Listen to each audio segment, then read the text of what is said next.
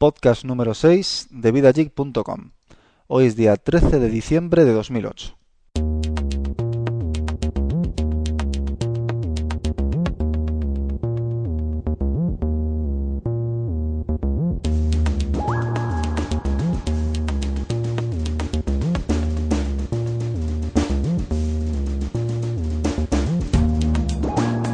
Muy buenas, Jaime, ¿cómo estás? Hola Antonio, aquí estoy, un día más. No me lo puedo creer que llevemos ya tercer episodio consecutivo en dos semanas. Sí, la verdad es que este es nuestro récord, ¿eh? a ver si continuamos así, aunque ahora con las navidades que se están acercando va a ser un poco más complicado, pero bueno, a ver si lo conseguimos. Sí, ahí tenemos unos cuantos días de vacaciones que podemos aprovechar para grabar. Vas a cogerte tus vacaciones también, ¿no? Sí, quiero cogerme lo que son las posfiestas, como no, o las pre y las posfiestas, porque creo que este año pilla bien para hacer unos puentes largos. Sí, yo más o menos también voy a hacerlo así. Eh, aún no me las han aprobado, pero, pero bueno, espero que no me pongan demasiadas pegas para, para hacerlo. No, porque ahora en. Bueno, es que claro, el soporte no sé, pero vamos, en proyectos ahora todas las empresas se nota el, bajón, la gente no quiere preocupaciones y, y, el ambiente pues es mucho más cómodo, ¿no? No hay tanto seguimiento por parte de los clientes, así que no hay problema, hay que disfrutar, hay que disfrutar este mes. Sí, está claro. Bueno, pues nada, pues hoy tenemos también un podcast con guion, así que parece que vamos empezando a hacer las cosas medio en condiciones. Eh, ya hemos publicado también el podcast en, iTunes, así que ya la gente podría suscribirse a través de iTunes, aunque todavía no lo tenemos muy afinado, nos faltaría hacer el tema de las keywords, las palabras de búsqueda y tal, que no lo hemos, no lo hemos puesto todavía, no le estamos prestando demasiada atención, pero bueno, ya está en iTunes y bueno, poquito a poco iremos, iremos optimizándolo un poquito para que nos puedan encontrar con más facilidad.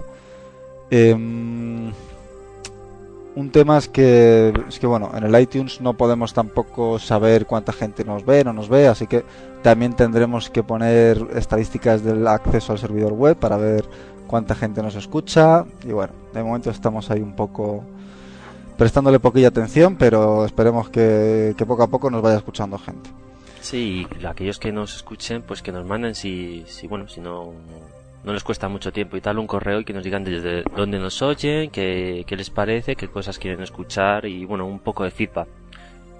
Eso es, a ver, ahí la dirección, vamos, el correo electrónico está publicado en el, en el podcast de iTunes, también en la página web se puede ver el correo electrónico, así que cualquier persona que nos quiera comentar, pues cualquier cosa, ¿no? Alguna sugerencia o, o bueno, alguna mejora o lo que él le interese, pues oye, que nos mande un mail y, estaremos encantados de, de escucharlo y de contestarle.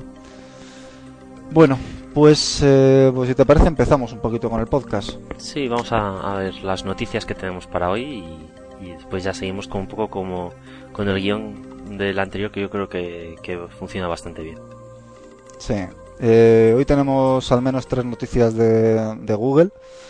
¿Vale? Una de ellas es que Google ha sacado un nuevo producto, por llamarlo de alguna manera, o servicio, que lo llama Google Native Client, que es un programita un plugin, mejor dicho, digamos que es algo parecido a la tecnología ActiveX que sacó Microsoft en su día.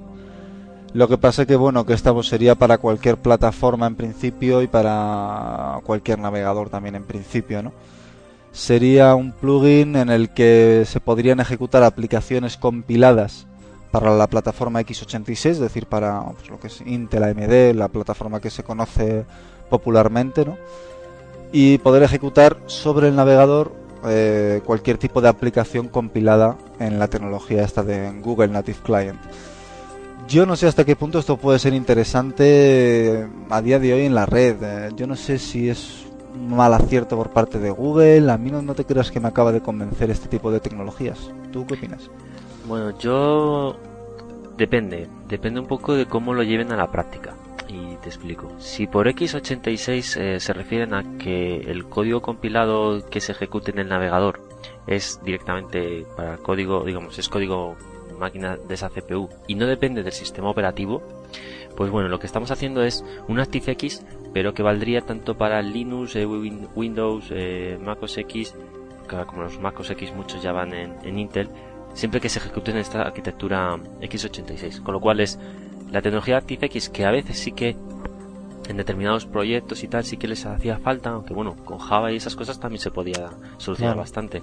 Pero bueno, imaginamos que hay un caso muy específico que necesita de, esta tecnología. Por ejemplo, el LogMeIn y estos eh, tipo de servicios que necesita acceder a la máquina a muy bajo nivel. Si eso lo permite, pues bueno, mejor que ActiveX a lo mejor sí que es. Otra cosa es que no lo permitiera y por lo tanto te ejecutes en una especie de máquina virtual o algo así. Esa es otra. Eh, mm, si tú ejecutas código, ¿qué, servicios te va a? Tiene que haber un conjunto de librerías o algo porque tú ejecutas código ensamblador a, pelo y, no te vale para nada, ¿no? Pero no sé, que, a ver qué, servicios tiene que eso... ¿Has visto algo? has encontrado algo? No, la verdad es que no lo he llegado a probar. Supongo que tendrá una pequeña API con una serie de llamadas. Hay opciones para hacer, pues eso, un, típico programa, ¿no? De Hello World para que te lo muestre. En fin, eh, por ese punto de, vista de que se puede ejecutar en cualquier tipo de plataforma, está bien pensado. Pero no creo que sea una cosa muy distinta a lo que ya conocemos como Java podría ser, ¿no? Eh, al fin y al cabo es un lenguaje precompilado aunque bueno, sí que es verdad que es bastante pesado, quizás esto sea más ligero. Bueno, o bien algo también similar a Flash. Bueno, la verdad es que Flash ha tenido bastante éxito desde que se implementó y no deja de ser algo más o menos similar, ¿no? Entonces, no sé, puede ser interesante, pero no sé, no sé. Yo no sé hasta qué punto es algo que en el futuro se implementará a nivel masivo o, o no. Además, la versión que han sacado es, muy beta, ¿no? Es una 0.1, creo recordar. Con lo cual, no sé, como que lo han dejado todo un poco ahí en el aire para a ver qué pasa, ¿no? Para ver qué pasa. Yo creo que es un poco el resultado de, que en Google hay mucha gente trabajando en I más por decirlo de alguna forma, en labs de Google. y sacan muchas, muchas aplicaciones que, que las lanzan así un poco a ver qué pasa, ¿no? Y muy, muy poquitas son las que llegan a conocerse, pero realmente tienen desarrollos de APIs y pequeñas pruebas de concepto totalmente raras, ¿no? O sea, hay de todo en Google. Esta a lo mejor es un poco una más que, bueno, ha llegado por, por cómo es, a lo mejor ha llegado un poco más a, portadas de diferentes me supongo, y, y Slash o lo que sea. Pero bueno, a ver qué pasa. Bueno, pues pasando a otra noticia también sobre Google. Han sacado ya la versión no beta, o la versión definitiva en principio, o la versión 1.0 ¿no? de, de, Google Chrome. Google Chrome es un navegador web que sacó Google hace unos meses, no recuerdo hace cuánto fue, pero vamos, hará un par de meses o así, tampoco mucho más, ¿no? Sí, eh, yo creo que era para primero, para junio o así, ¿eh? junio, hace ya tanto. O el, tiempo, pasa deprisa.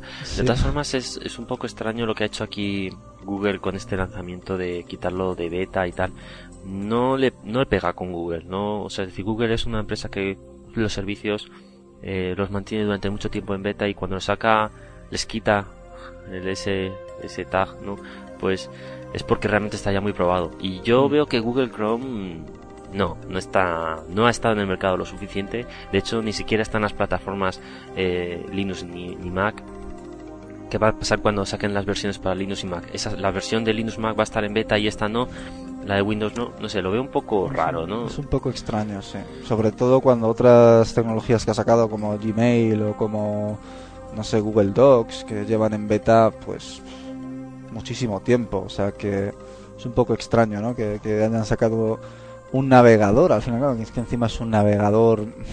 Es una aplicación que se ejecuta en el sistema operativo directamente, que cualquier fallo que tenga va a afectar a la seguridad de ese sistema. A ver, realmente el tema del ponerle un tag de beta, pues bueno, igual es un poco tontería al fin y al cabo, ¿no? Porque bueno, las aplicaciones al fin y al cabo, pues incluso una aplicación que sea totalmente funcional y que sea probado y tal, pues puede dar los mismos fallos a lo mejor que una beta hecha por Google, podría ser. Pero bueno, quizá haya sido incluso algo, quizá por temas de marketing o no sé. que al quitarle ese tag de beta pueda llamar más la atención a la gente o volver a salir en portada y volver a... no lo sé. De todas formas, yo veo que está como un poco inacabado todavía, porque dijeron que iban a sacar para las extensiones, para soportar extensiones, que es lo que le va a dar fuerza a ese navegador, igual que se la dio a Firefox. Eh, y en esta versión 1.0 ya mm, todavía no lo va a soportar. entonces, no sé, está como ahí un poco raro. De todas formas, Eh, ¿En su día probaste Google Chrome? Eh, lo, he probado muy por encima. Eh, como apenas uso Windows, la verdad es que lo, he probado muy por encima. Si hubiera sacado para Mac o para Linux, si lo hubiera, si lo hubiera trasteado un poquito más, pero para Windows apenas vamos, lo he visto funcionar, pero vamos, muy, muy, muy poquito. Sí, yo estoy un poco en un caso similar. Yo lo, lo probé un poquito y, y bueno, en principio me pareció que iba bien. En la interfaz me cambiaba bastante algunas cosas que al principio dije, uy, qué raro, ¿no? Pero yo creo que van en un, en un buen camino en ese sentido pero lents como que un poco lentos también es verdad ¿eh? para lo que es Google que las extensiones debería de integrarse con, con más cosas un desarrollo más rápido ¿no? pero bueno a ver a ver si sacan ya las, versiones de Mac y de Linux y las podemos evaluar más en profundidad pues sí desde luego la verdad es que por un lado tengo ganas de probarlo aunque sinceramente estoy súper contento con Firefox. Yo la verdad es que desde que salió lo estoy utilizando y, y me va a ser complicado cambiarme a otro navegador. Aún estando con Mac no he sido capaz de pasarme a Safari a pesar de que dicen que es muy bueno y tal, pero no sé, estoy muy contento con mi Firefox, sinceramente. Eh, ¿Qué más bueno, cosas otra... seguimos con Google? Sí, Google... otra otra cosita más sobre Google. La verdad es que te, tenemos Google toda la semana pues ha anunciado un nuevo servicio que va a sacar, o que ha sacado ya a la medias, por así decirlo, de envío de mensajes cortos de SMS desde Gmail directamente, desde Gmail. Eh, este servicio actualmente solamente está disponible para mmm, clientes de Estados Unidos, es decir, solo se pueden enviar SMS a teléfonos móviles de Estados Unidos, pero se plantea abrirlo para todo el mundo. Con lo cual, bueno, mmm, no deja de ser curioso. Yo no sé si alguna vez has probado tú las alertas de los calendarios de, de Gmail, de Gmail Calendar. ¿Tú las sí, has llegado a probar? Bueno, creo que solo estaban al principio también, eh, o incluso ahora, que solo disponibles las alertas para Estados Unidos.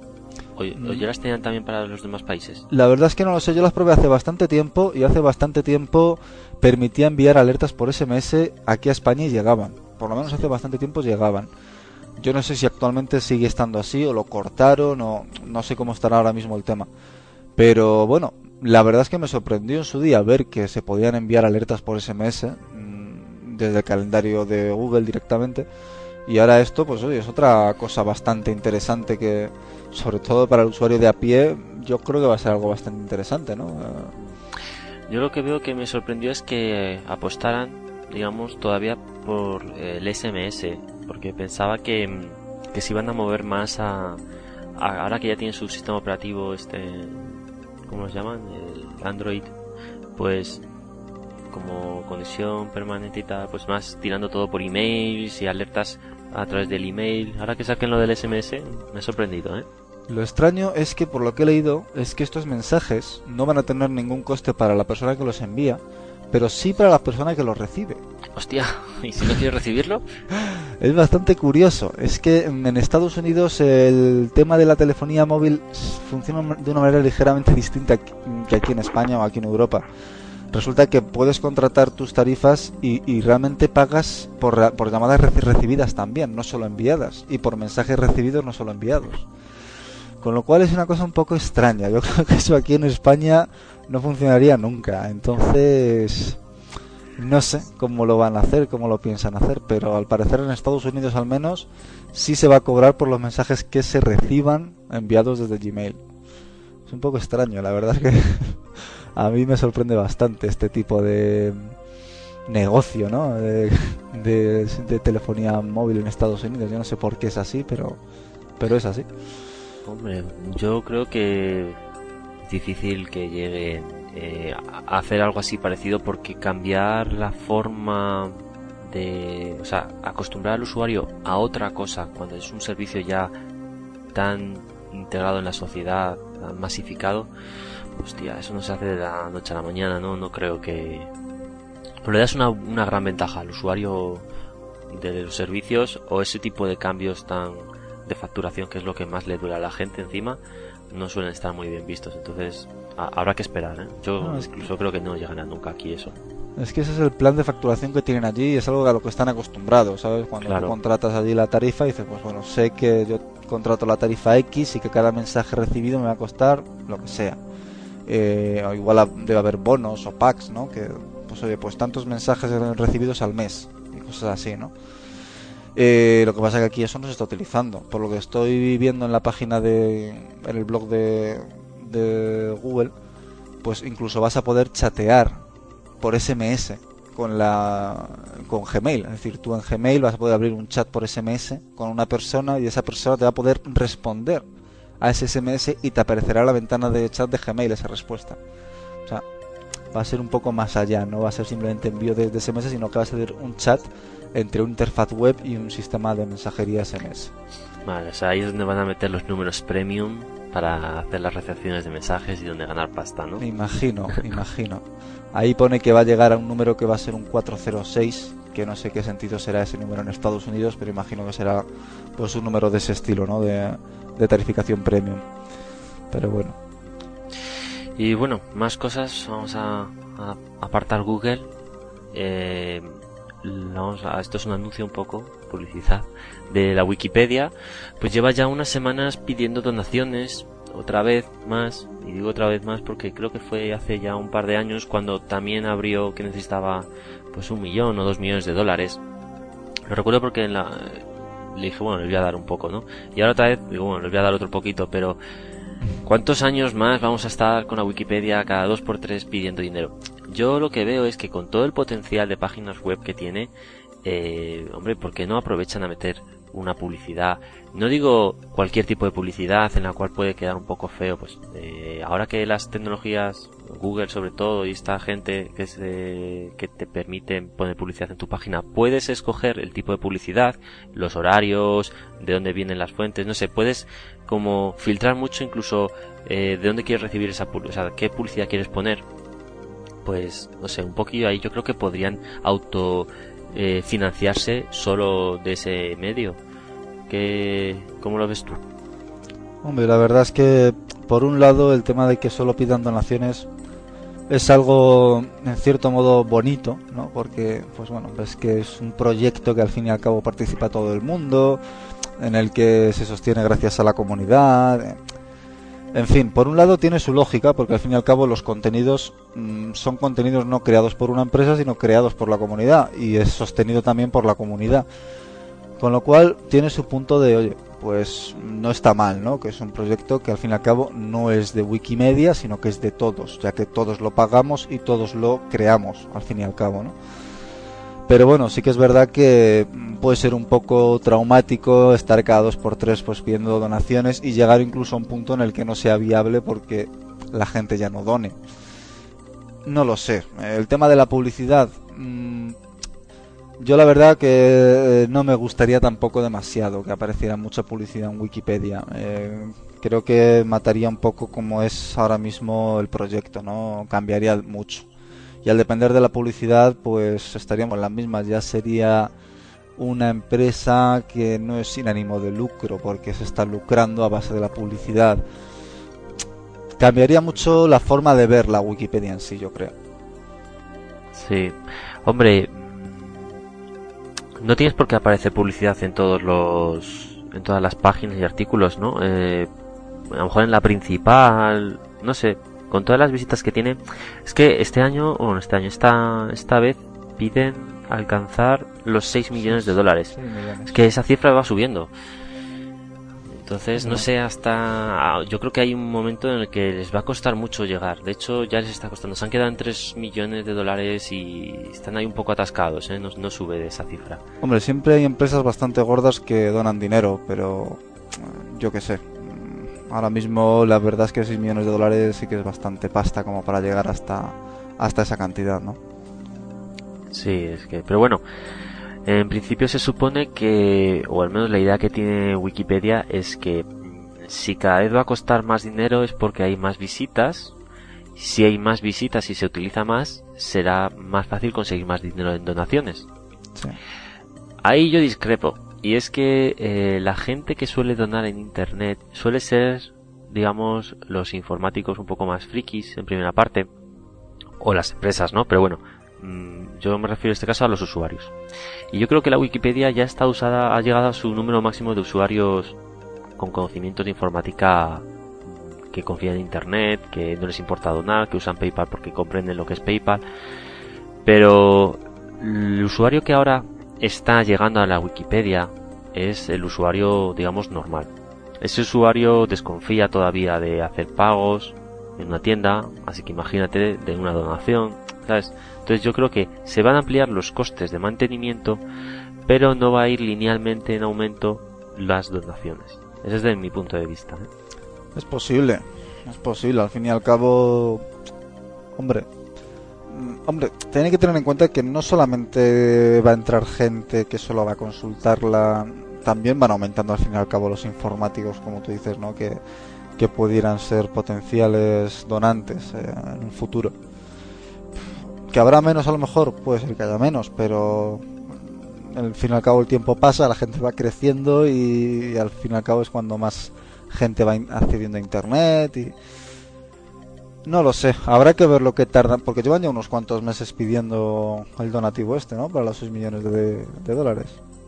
Sí, yo creo que al menos un mes llegan, ¿eh? Mm. Uno o dos meses. Entonces, y ya te digo, han llegado a 3 y millones y ahí se ha quedado un poco estancado. ¿no? Ahora con la Navidad, la crisis global, pues la gente igual poco quiere donar a proyectos de este tipo, ¿no? Pero bueno. a ver qué, a, ver qué ocurre. A, ver qué es lo que ocurre, poquito a poco. Bueno, eh, en otro orden de cosas, pues me encontré el otro día una noticia en barra punto que hablaba sobre malware, eh, es decir, programas maliciosos o software malicioso virus, etcétera, que aparecían en programas de software libre, ¿vale? Es decir, un programa de software libre, como puede ser el OpenOffice o programas de este estilo, ¿no? Que son programas bastante grandes que la gente conoce, o puede ser Firefox, o incluso el Emule, o ese tipo de programas que la gente de a pie conoce al fin y al cabo y los utiliza. Eh, pues se estaban encontrando con que contenían malware. Evidentemente no el programa oficial en sí, sino que lo que está ocurriendo es que cuando tú buscas en Google OpenOffice o Firefox o Emule, te encuentras unos enlaces patrocinados, es decir, pagados en Google, que te, mm, que te apuntan a una página web creada maliciosamente en la que tienen el programa que te están dando, el OpenOffice o el Firefox o el que sea, pero modificado internamente para que además de instalarte ese Firefox te instale pues un pequeño bichito en tu ordenador para que tener un control remoto, utilizarlo para enviar spam, lo que sea. En fin, un malware como todos conocemos hoy en día, ¿no? Un virus, un troyano o lo que sea. Entonces, bueno, esto está ocurriendo y claro, la gente que no tiene mucha idea, lo primero que va a pinchar son los enlaces patrocinados, lo más probable, porque es lo primero que aparece. Entonces está dando el caso de que mm, software libre que en principio tiene la ventaja de que todo el mundo lo conoce, de que todo el mundo puede ver el código fuente, de qué tal, al instalártelo te estás instalando virus, ¿no? Y es un poco... no sé. Sí, un problema ahí. Yo ahora que lo estás diciendo, no conocía esta noticia en barra punto, pero sí que me ha pasado esto, no a mí directamente, pero sí que me ha afectado, porque bueno, eh, Firefox es cada vez que tengo que estar en algún amigo o algo así instalándole las cosas, lo que le hago siempre es instalarle el Firefox, a veces también les instalo en OpenOffice. De alguna forma, algunos me cuestan más que otros, ¿no? Pero bueno, el Firefox sí que he conseguido que ya incluso me lo piden cuando dicen, oye, que he reinstalado el ordenador y eh, acuérdate de instalarme el Firefox. Digo, hombre, ¿qué ocurre cuando ellos mismos quieren instalarlo? En vez de irse a la página de Firefox, se lo ponen en el buscador de arriba a la derecha de o sea lo ponen en el buscador de Google y se bajan lo primero y si está en español mejor. Es decir en vez de irse a, a la página web de Firefox o algo que ponga mozilla.com o, algo directamente se van a, lo buscan en Google. Y entonces acaban bajando cosas por ejemplo el Messenger. También me ha pasado alguien que se quería instalar el Messenger entonces en vez de buscar en vez de irse a la página de Messenger de messenger.msn o algo así que es, buscaban Messenger en Google y salían resultados. Y entonces, no, ponían descargar Google, descargar Messenger y, y iban a páginas que digo, pero ¿de dónde te has bajado esto? te bajaban el Messenger, pero también te bajaba otro instalador que te instalaba unas barritas por ahí y tal. Es decir, es, es, la gente en vez de irse al, al digamos al proveedor oficial lo buscan en Google o sea eso yo creo que totalmente. habrá gente que busque el Firefox en el emule estoy seguro totalmente por supuesto y se lo baja del emule seguro yo ahora mismo estoy haciendo la prueba que tú me comentas y es que es alucinante, es alucinante. Claro, esto ocurre no solo con software libre, evidentemente, sino con software más que libre, gratis también, ¿no? Al fin y al cabo, el libre también hay mucha gente que dice, bueno, es gratis, ¿vale? Entonces, esto también ocurre con software que es gratuito, como puede ser el Messenger. Entonces, tú si buscas ahora mismo en Google descargar Messenger, como tú me has comentado, el primer enlace patrocinado que aparece es una página que pone Live Messenger 9.0 gratis y la página es messenger.pro. Entonces ahí mmm, pincha en un enlace que realmente en teoría contiene el ejecutable del Messenger, pero es un ejecutable que ocupa muy poquito. De hecho me lo acabo de descargar y ocupa ciento y pico K nada más. Y viéndole un poquito por dentro veo que es un ejecutable que contiene un instalador del, mm, de Nullsoft. No sé si conoces imagino que lo conocerás, el sistema de instalaciones de, Nullsoft, un, instalador para hacer programas de instalación, ¿no? Es un programa para hacer programas de instalación. Y entonces, imagino que lo que hará es que se descargará remotamente el Messenger como tal, el Messenger real, y aparte te instalará una serie de cositas mmm, como regalito, ¿no? Por habértelo descargado de, esa página. Y eso ocurre con, con, todo, o sea, no solamente con el Messenger, sino también me lo he encontrado con el Emule, eh, con el Firefox, es decir, con cualquier programa mmm, gratis y que sea popular, te lo encuentras. Rápidamente, si lo buscas en Google, vas a ver que hay muchos enlaces patrocinados que apuntan a programas que se supone que es el verdadero y, y son programas para instalarte bastante mierda, ¿no? Por así decirlo. Entonces, bueno. Ahí está el problema. Pero bueno, yo lo que he optado ya es por aconsejar a la gente, como es imposible enseñarles mm, que si quieren bajarse Firefox se tiene que ir a determinada página, si se quieren bajar otro en otra determinada página, lo que ya les recomiendo es que en vez de buscarlo en Google, que se vayan a una página tipo Softonic y esta gente que bueno, que al menos ahí lo buscan, les sale un enlace para descargar y es suele ser el enlace del fabricante o al menos una copia y no suele estar eh, modificado. Mm. Sí, eso no es, no es mala idea, desde luego, aunque bueno, ahí también hay es un poco a veces complicado también incluso encontrar la página del fabricante porque te intentan enlazar por sus lados, ¿no? De que pagues y de que te hagas usuario premium y tal y cual, pero bueno, al fin y al cabo es un negocio. También me he encontrado, hablando sobre este tema, eh, de que no solamente malware, sino que lo que hacen es que mm, crean una página similar a la página original para descargarse este programa en cuestión, ya sea el Firefox, el Messenger o el que sea, y lo que hacen es que te piden que mandes un SMS para bajártelo. Con lo cual estás pagando al fin y al cabo por una aplicación que es gratuita. Pero bueno, o sea, eh, al fin y al cabo estas son las triquiñuelas que se han hecho toda la vida, pero ahora aplicadas a, a la informática y al software, ¿no? Entonces, pues como recomendación, la que has hecho tú está bastante bien y si es posible, pues intentar averiguar cuál es la página oficial eh, a la que pertenece el programa que queremos descargarnos y irnos directamente a esa página oficial. Porque lo mejor es no, meterse en, en, enlaces patrocinados nunca si es una aplicación que es gratuita, porque es muy raro que haya un enlace patrocinado en una aplicación que es gratuita. Pero bueno. Bueno, pues ahí, ahí queda un poco la, historia. Otra noticia que dábamos esta semana, bueno, que recibíamos eh, esta semana, es relacionada con el iPhone. Y Movistar ha, dado una, ha sacado una nota de prensa en la que anuncia que va a haber iPhone de prepago. En modalidad prepago, eh, creo que el 17 de diciembre va a salir. Lo que pasa es que, bueno, yo veo muchas dudas es una nota de prensa y por lo tanto no, no dicen mucho. Mm, no dicen mucho referente a contratos, a, a modalidades de, datos y tal. Solo dicen el precio, ¿no? Que es de 549 euros. Eh, con 4 gigas eh, de transferencia promocional que puedes usar durante 12 meses. ¿Qué dudas tenemos aquí entonces? Vamos a, a- a des- a sacar un poco de la noticia lo que la gente le preocuparía. Pues eh, a mí por lo menos lo que me preocupa es qué pasa cuando me he gastado esos 4 gigas. ¿No? Esa es la primera duda. ¿Puedo eh, recargar? O si durante esos 12 meses, me- tengo 4 gigas se supone, me los gasto, el resto de los meses puedo seguir conectándome a una velocidad inferior. Pues ahí es un poco mi, mi duda. Es más, como te- si te das cuenta, es el. sobre todo en temas de datos, ¿no? Porque, bueno, eh, no ti- tienes.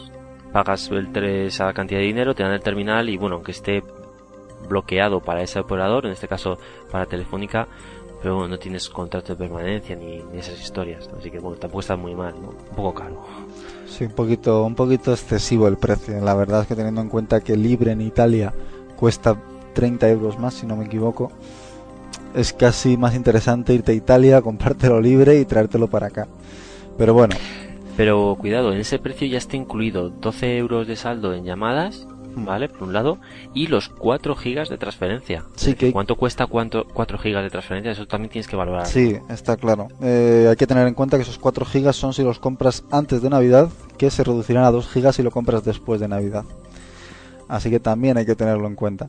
Eh, y esos 4 gigas o 2 gigas eh, van a tener una caducidad de, de 12 meses. Es decir, vas a tener que consumirlos en 12 meses. Yo estuve haciendo cálculos. Yo tengo el contrato de 200 megas al mes de tarifa plana. Y no me vengo gastando mucho más de 200 megas al mes. Suelo estar por ahí, 200 megas, 250 aproximadamente todos los meses. Con lo cual a mí 4 gigas me durarían dos años prácticamente. Algo menos, quizá año y medio. Y hago un uso del teléfono bastante exhaustivo.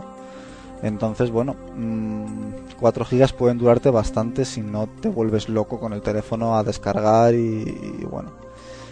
Entonces, no sé qué es lo que ocurrirá. Sinceramente, yo, yo creo que lo que han hecho es esto para captar clientes luego a contrato. Porque al fin y al cabo, el iPhone es un teléfono interesante con datos. Sin datos no lo es. Y lo mismo no te dan ningún pack de, de prepago luego de datos. No lo sé cómo, cómo, cómo pretenderán hacerlo. Luego el plan de, de, de datos en prepago. Sí que han dicho en la nota de prensa que una vez que se acaben los datos y tal, pues que te darán la opción de pasarte a contrato regalándote, regalándote los dos primeros meses de la tarifa plana del iPhone de 200 megas. Así que bueno, Hombre, lo que está claro es que esto es una campaña puramente navideña, porque lo que consiguen es que tú, por ejemplo, hasta ahora, como era contrato, al fin y al cabo, quien recibe el terminal, la línea, tiene que firmar ese contrato, ¿no? Entonces, ahora qué puedes lo que pueden pasar. Yo puedo comprar esto, regalárselo a una persona el pack prepago y lo usa directamente. Si no hubiera existido el prepago, si yo le, le quiero regalar un iPhone a otra persona, ¿Cómo lo haces? ¿Me hago un contrato a mi línea y le regalo el iPhone y yo me encargo de pagar esa línea? Es más complicado hacer regalos. O sea, con prepagos es mucho más fácil comprarlo, aunque hayas comprado este ese terminal tu nombre, pero como que lo regalas y ya él se encargará de ir recargándose, ¿no? Entonces yo lo veo que es puramente navideño para, aprovechar esos regalos de Navidad. No sé yo a ese precio quién puede regalarlo, pero pero bueno, es- esa oferta la veo que la han sacado específicamente solo para, para esta campaña. ¿eh? sí, está clarísimo que es una campaña puramente navideña para hacer regalos, o sea, y para captar más clientes en el momento en que se acaben esos 4 gigas, lo más probable es que el 90% de los clientes que lo prueben es que se hagan contrato al final, o sea, está bastante claro. Pero bueno, por lo menos va a ser un buen regalo, aunque un poco caro, evidentemente, así que será para unos bolsillos bastante generosos, porque va a ser un regalo bastante, bastante caro bajo mi punto de vista. Y bueno, sin salirnos del iPhone, eh, hace un par de podcasts, si no recuerdo mal, hablamos de una aplicación que se llamaba Ocarina, que es una aplicación en la que el iPhone se convierte en un instrumento musical, que es una ocarina, y podías tocar la ocarina soplando sobre el micrófono del iPhone y tal, ¿no? Eh, pues bien, la gente de Smul, que es la compañía que ha hecho Ocarina, ha hecho un concurso para para ver quién es el mejor ocarinista, ¿no? A ver quién toca mejor esa ocarina sobre el iPhone.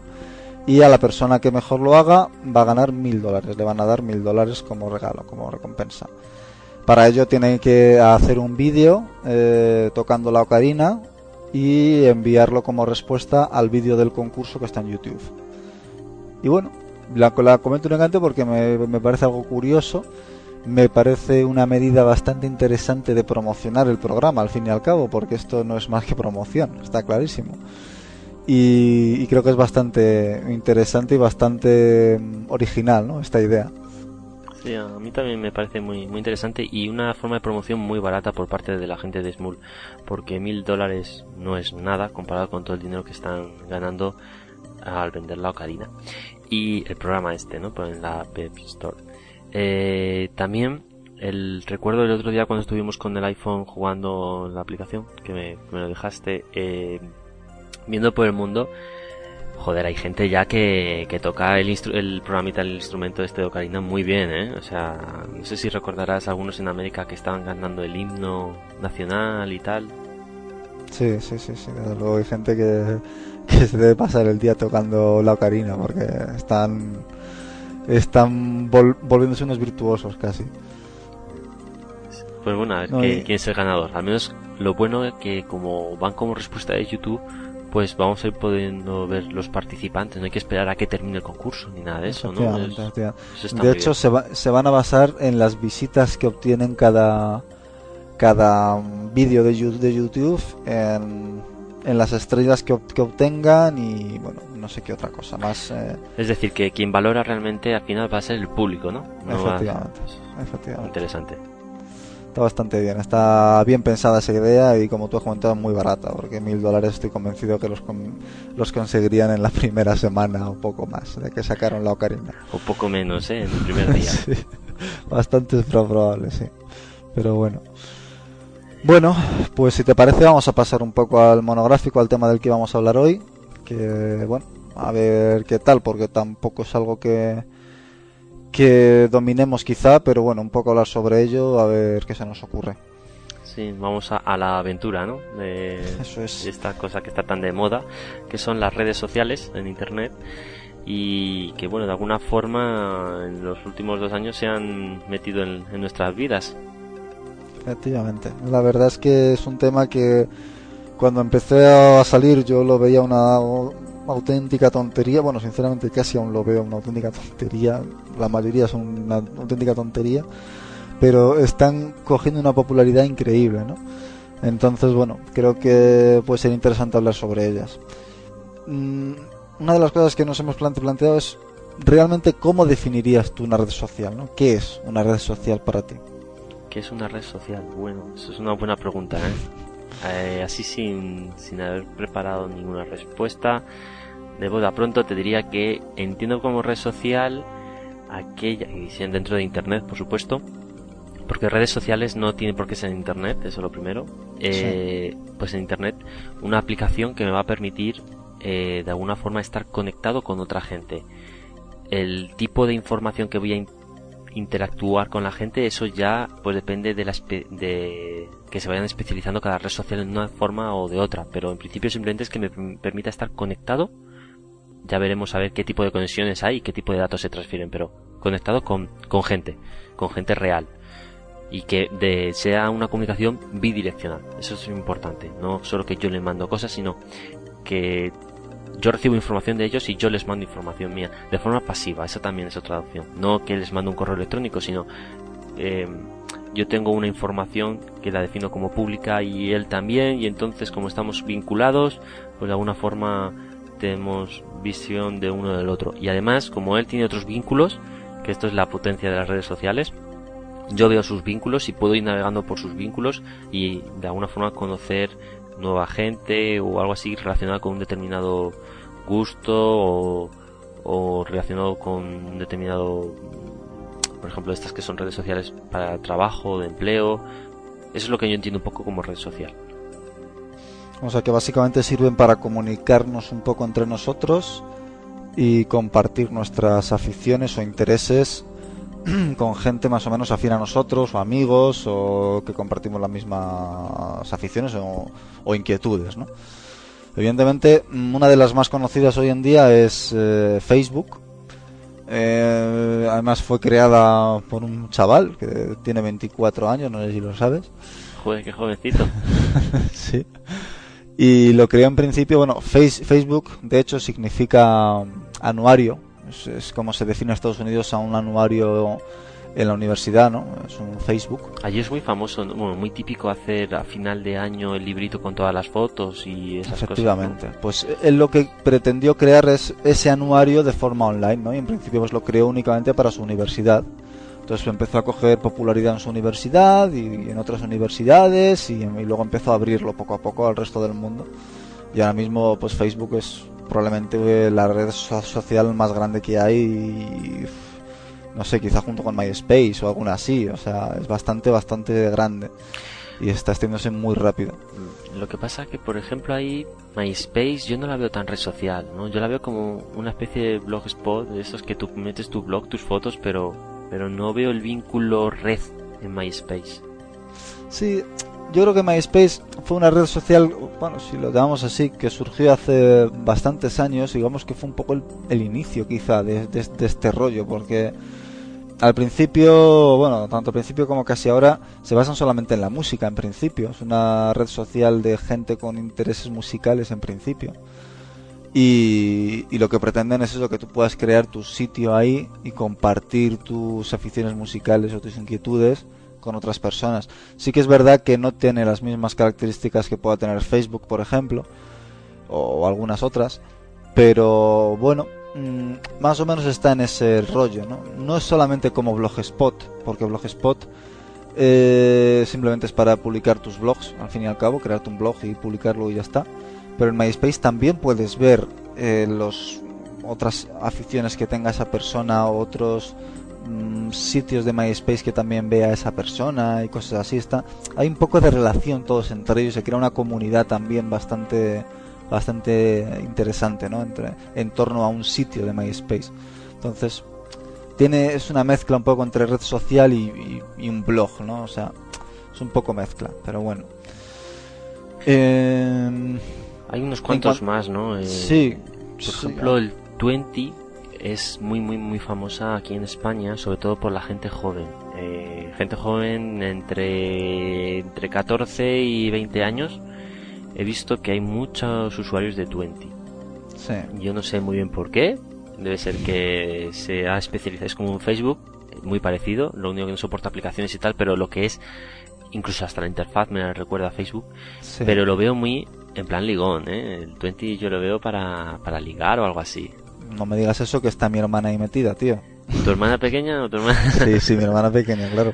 No, pues, pues sí, Twenty es muy de, del ligoteo porque mm, permite de alguna, no sé cómo diría, si en Facebook, ya no solo por las cosas que te permita, sino por la gente que hay, la filosofía que hay detrás. Mm, yo en Facebook, la gente que conozco, que en, en Facebook pues tienen su perfil y solo tienen su red de amigos que conocen en persona y son sus compañeros de trabajo, compañeros de estudios y ya está, ¿no? Es lo normal. Pero en Twenty yo tengo también a mi, ¿cómo se llama? Mi cuñado, ¿no? Mi cuñado que también es joven, 15 o 16 años. Y está en Twenty y yo cuando veo su perfil y tal, me lo enseña algunas veces, eh, joder, ahí eso es un, un poco, no sé, no sé si es porque claro, sus, todos, todos sus contactos también son de la misma edad, pero yo lo veo ya te digo, un poco para el ligoteo, ¿eh? bueno, no lo sé. Yo la verdad es que no me he metido pues nada más que a través de, mi hermana y, de mi novia que también está ahí metida con sus amigas y tal. ¿Tu novia también? Bueno... Mi novia está también metida, así que espero que no sea mucho de ligoteo. Pero bueno. Eh, Twenty, una de las cosas que, que tiene es que al fin y al cabo es española. O sea, es una empresa española quien lo ha desarrollado. Y sí que es verdad que se parece muchísimo la interfaz a Facebook. Yo la verdad que cuando lo vi digo, es que esto es, que es igual a Facebook, o sea, es que es la idea además es, es, una copia totalmente a Facebook y tal, aunque no acepte aplicaciones de terceros como Facebook, es una característica que ahora hablaremos sobre ella. Em, Pero sí que es verdad que una de las características más importantes, por lo menos que me ha comentado mi hermana, que hacen que utilicen Twenty en vez de Facebook es que al parecer está en español. Facebook está en español.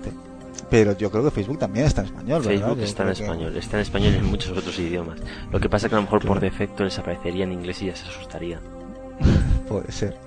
Puede ser. Hombre, Twenty evidentemente está en español porque es española. Entonces, quizá eso haga que sea un poco más accesible para gente que está iniciándose en este rollo de redes sociales o de internet y no sé, quizá lo ven más fácil o no sé.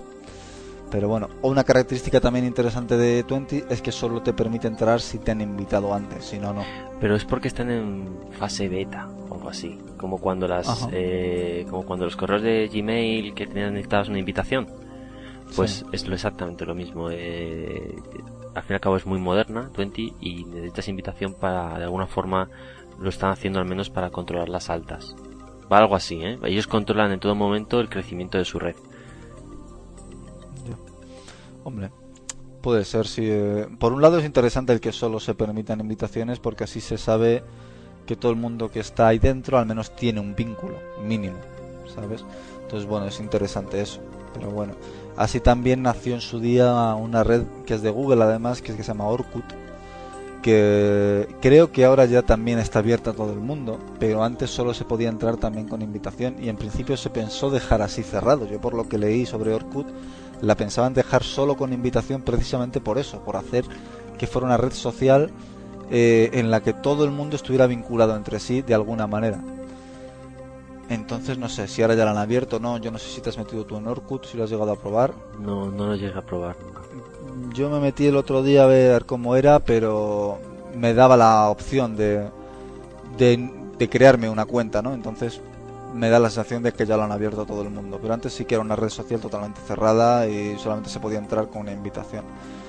Y bueno, por un lado está bien, es una buena idea el que esté así, porque por eso, ¿no? Porque siempre vas a tener un vínculo con alguien pero bueno.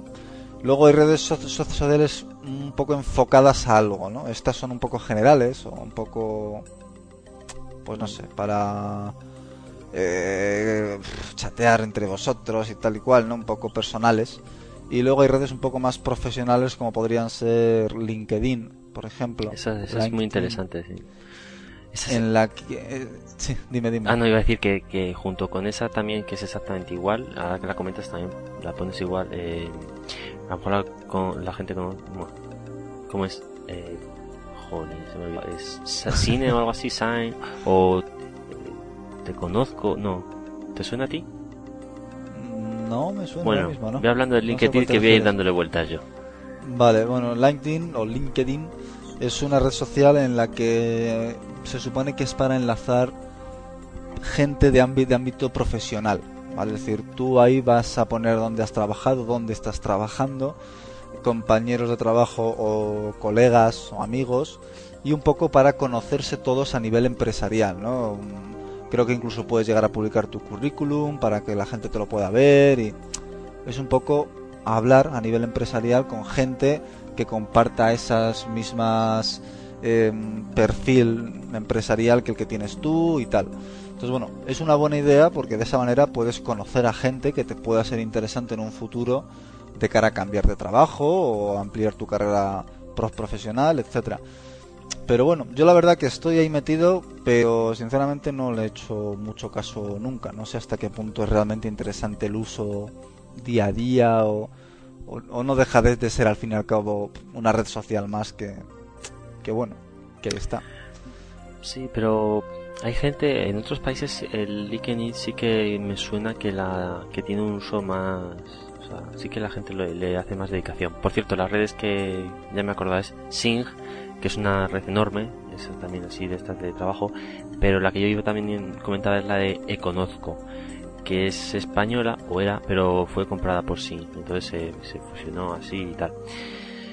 Ambos, ambas redes funcionan muy parecida. Bueno, Sing intenta ganar dinero constantemente, entonces eh, si quieres hacer búsquedas y tal y ver los perfiles de la gente, tienes que pagar o suscribirte. Bueno, es un poco más eh, lioso en ese sentido. Y eh, la otra, bueno, yo creo que es útil para, para cuando necesitas buscar empleados. ¿vale? Porque al fin y al cabo eh, ves el perfil de académico, dónde ha trabajado, qué tipo de contactos tiene. Y encima eh, tienen el tema de las recomendaciones que bueno quieras o no pues bueno en una persona que tenga más recomendaciones ahí hay una información extra que, pueden ser falsas no pero bueno. Entonces para hacer esa búsqueda inicial de profesionales porque hay casi todos son pues, de, profesionales de las tecnologías y tal pues bueno, es, es interesante. Otra cosa es que encuentres de aquí de España, porque yo creo que, que se usa poquito aquí, ¿no? El no me suena de mucha gente en, mi o sea, yo tengo ahí también un perfil y no me suena haber tenido tener a mucha gente. No sé, yo la verdad que tampoco tengo muchos, ¿no? Pero bueno, sí que es verdad que, que me metí en su día pues por lo mismo, ¿no? Por una invitación de alguien y tal y, y, bueno, y no le he hecho mucho caso, hace muchísimo que no entro ni que actualizo nada ni ni siquiera sé qué, tipo de perfil tengo. Pero bueno, hombre, puede ser interesante si es algo que estuviera actualizado para, la, para como tú has comentado, para recursos humanos, para buscar profesionales, ¿no? Porque al fin y al cabo puede ser algo mejor o más optimizado que buscar en un simple infojobs o en un simple basándote solo en un currículum, ¿no? Aquí además del currículum te vas a basar también en dónde ha trabajado, con quién, quiénes son sus contactos profesionales en fin, y recomendaciones que pudieran hacerles ellos. Puede ser interesante para recursos humanos, pero quizás el único mm, tipo de interés que le veo. Bueno, también se podría hacer a la inversa, ¿no? Decir, tú, bueno, estoy buscando un trabajo, voy a ver mi lista de contactos, a ver si alguno tiene algo, yo qué sé. Pero bueno, eh, vale, en cuanto a esta, entonces comentamos que similares a esta, pues será LinkedIn y, y ¿no? Que has comentado tú. Y bueno, eh, otro tipo de redes, pues digamos que serían las redes dedicadas a, al ligoteo puro y duro, ¿no? A lo que es encontrar pareja y tal, ¿no? Tú no quieres ver que Twenty es de ese, de ese estilo, ¿eh? Yo creo que Twenty no es de ese estilo, ¿no? no, hombre, no. no me digas eso. Luego ya le echaré la, bronca a mi novia. No, me preguntará. Mm, yo creo que no. Lo que pasa es que yo, eh, en mi opinión, es que, que dependiendo de qué edades sueles tener, pues sueles tener unos vínculos relacionados. Entonces, pues ¿qué va, qué va a tener alguien de 15, 16 años? Ya, no, está claro, está claro. Está claro. Pero bueno. Pero vamos, mm, redes dedicadas al ligoteo o a encontrar pareja, evidentemente, pues podrían ser Mythic o B2 o... Bueno, hay varias de estas. Otra que has puesto tú que debe ser algo similar, ¿no? Que se llama Sexy o no. Esa creo. Esa yo no la he puesto. Ah, no. Pues yo tampoco. la habrá puesto Paco entonces. Lo que pasa es que no se nos ha juntado. sí. No, yo no. De hecho, Sexy o no, yo no la estaba considerando mucho redes sociales. Eso es una perversión. Sí, eso, eso, eso pensaba yo también, digo, bueno, la verdad es que es un poco extraña, pero, pero bueno. Bueno, pues Mítico o Bichu, pues son redes dedicadas a eso, a encuentros cara a cara, ¿no? Encuentros entre personas que busquen, compartan afición y tal cual, encuentros de pareja, vamos. Entonces son redes que además mm, hay que pagar al fin y al cabo por poder utilizarlas casi, ¿no? Porque para poder utilizarlas, pues bueno, tú creo que te dan una serie de créditos gratuitos o un tiempo gratis o algo así y luego tienes que pagar para poder pues, seguir utilizando esa red social o conocer gente y tal y cual. Entonces, bueno, su modelo de negocio al fin y al cabo es diferente a las otras, porque las otras sí que son gratuitas y digamos que se basan meramente en la publicidad, ¿no? Por lo que yo tengo entendido. Sí, no, además los servicios, no hay servicios añadidos en plan prepago y tal, o sea, bueno, servicios de pago premium y tal, excepto en las esas de Sing y tal, pero bueno.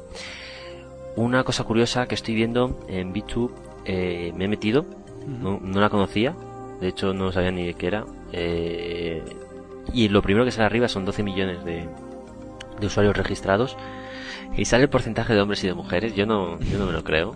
Sale 43% hombres, 57% mujeres. La verdad que es un poco raro, sí, porque en esta red normalmente predomina el sexo masculino, pero bueno.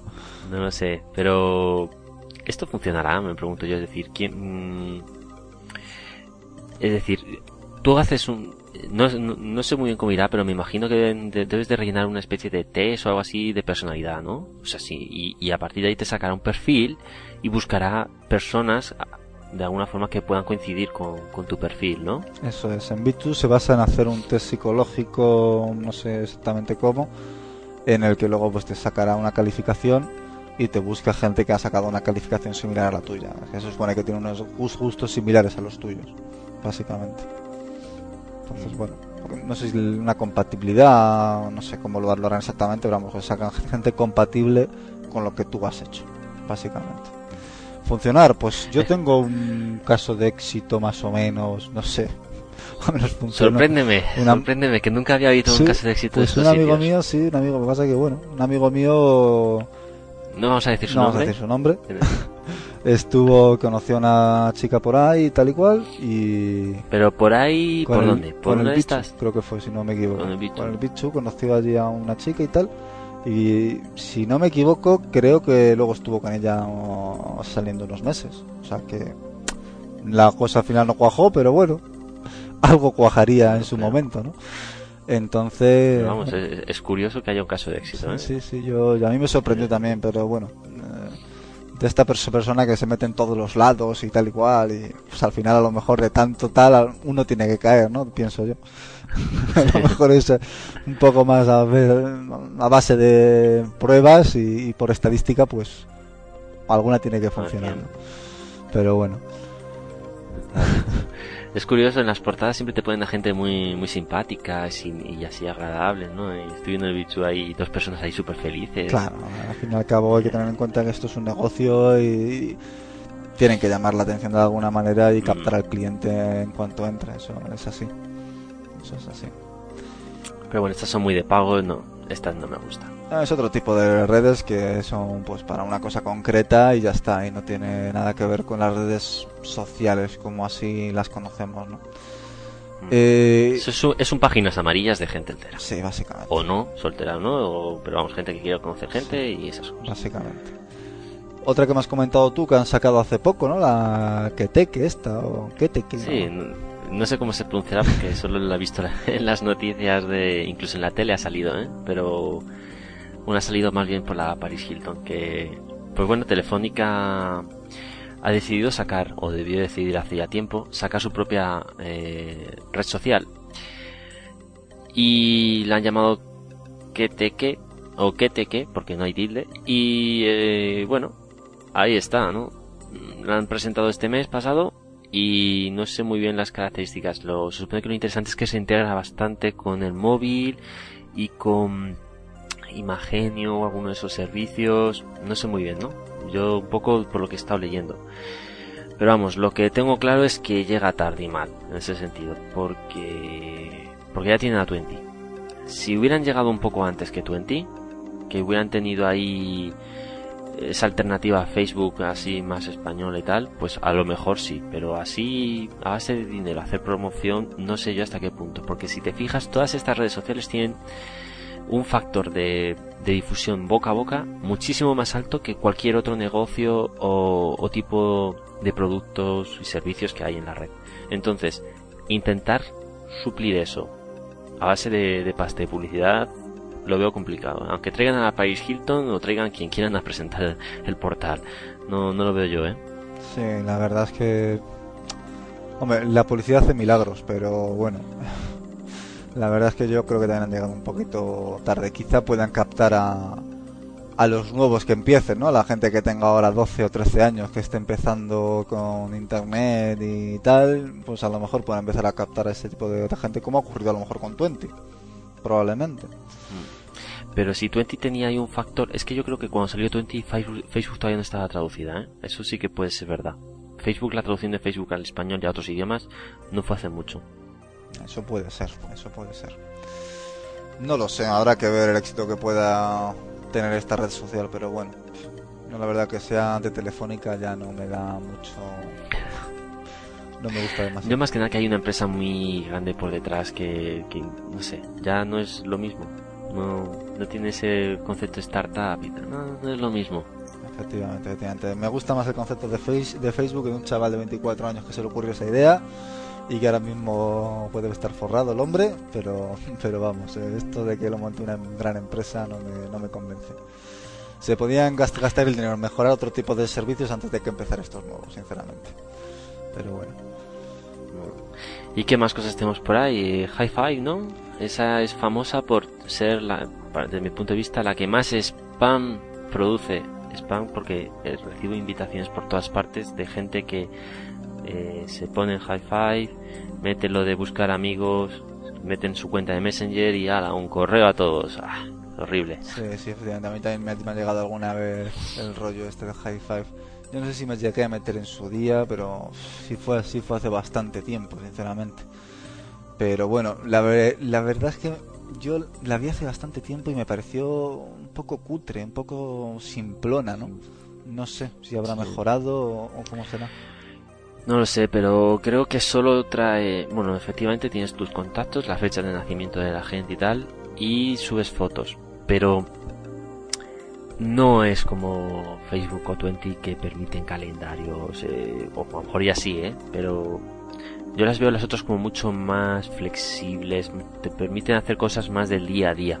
High Five es más para, ir navegando por los contactos de los amigos. Y si funcionó bien o si funciona bien es porque desde mi punto de vista es un poco intrusivo todo eso eh, no sé o la gente es que le da por poner su cuenta de Messenger en todos los lados o no no lo entiendo muy bien pero manda muchos correos es un poco no me gusta.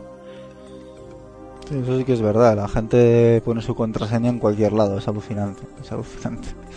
Pero bueno la verdad es que es la leche bueno, otra que no hemos mencionado respecto a de, estas de conseguir pareja y tal es el planazo, que también esta la particularidad que tiene es que es gratuita al fin y al cabo, con lo cual pues bueno mm, es más simplona y tal, pero bueno básicamente se dedica a lo mismo, ¿no? Que, que estas páginas. Creo que pertenece a Yahoo, si no me equivoco, el planazo.com.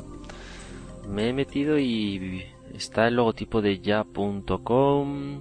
Ahora. Eso, perdona, ya.com. He dicho ya, Yahoo es ya.com a quien pertenece, efectivamente.